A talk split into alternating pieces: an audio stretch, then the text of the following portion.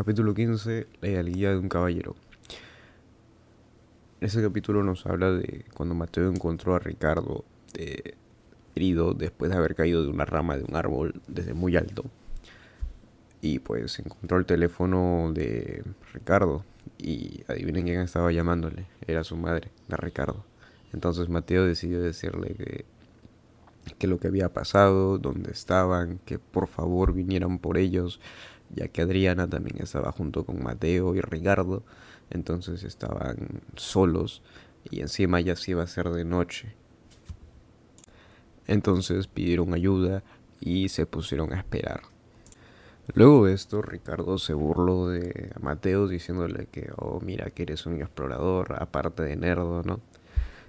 Y pues entonces Mateo sí lo aceptó y demás, que sí le gustaría hacerlo.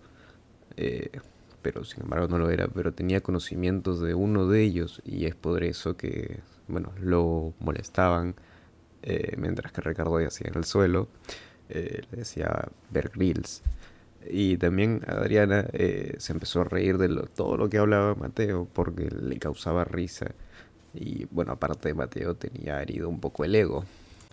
Luego de eso, Mateo decidió mostrarles sus conocimientos.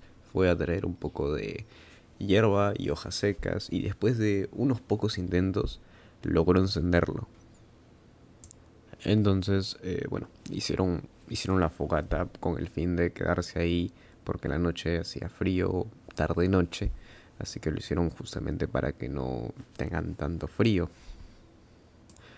Luego de la espera llegó, bueno, ellos vieron un carro a lo lejos con las luces encendidas y supieron que eran, eh, bueno, la ayuda que era su mamá de Richie, el tal Roberto, la mamá de Mateo, etc. Luego de eso, eh, Mateo le explica a todos lo que sucedió y bueno, sobre que fue una gran idea de prender una fogata para pasar el tiempo eh, sin morirse de frío mientras que los esperaban. Entonces Roberto le dio la razón y le dijo que, sabes que eres muy inteligente por, eh, por tu parte, por encender el fuego y pensar en eso, porque el humo les hizo, o sea, al momento de crear la fogata, eh, les permitió a los adultos buscarlos más fácil, ya que la fogata botaba humo. Luego de eso pusieron a Rich en una camilla improvisada en la parte trasera de la tolva de una pickup y bueno, se lo llevaron. Luego de eso se fueron a la finca y bueno, se empezaron a comer y bueno, demás. Después de todo eso, Mateo y Lucía, su hermana, y su madre decidieron irse a, casa ese, esa misma noche porque Lucía tenía al día siguiente un examen importante. Adriana, Adriana y su abuelo se quedaron esperando al papá de Richie. Al día siguiente, después de que ellos llegaron a su casa durante la noche, eh, bueno, Mateo, Mateo se sintió muy bien y se dio la gana de darse todo el día para él y para que hiciera lo que se le, lo que se le dé la gana. Y en ese momento, justo cuando estaba comiendo, eh, sonó el teléfono. ¿Quién era? Era la mamá de Richie que quería hablar con él. Entonces la mamá de Ricardo le agradeció a Mateo de, bueno, de, de, ayudarlo a su hijo Ricardo o Richie. Eh, y bueno, se lo agradeció y Mateo también le dijo que no era necesario que, que le agradeciera.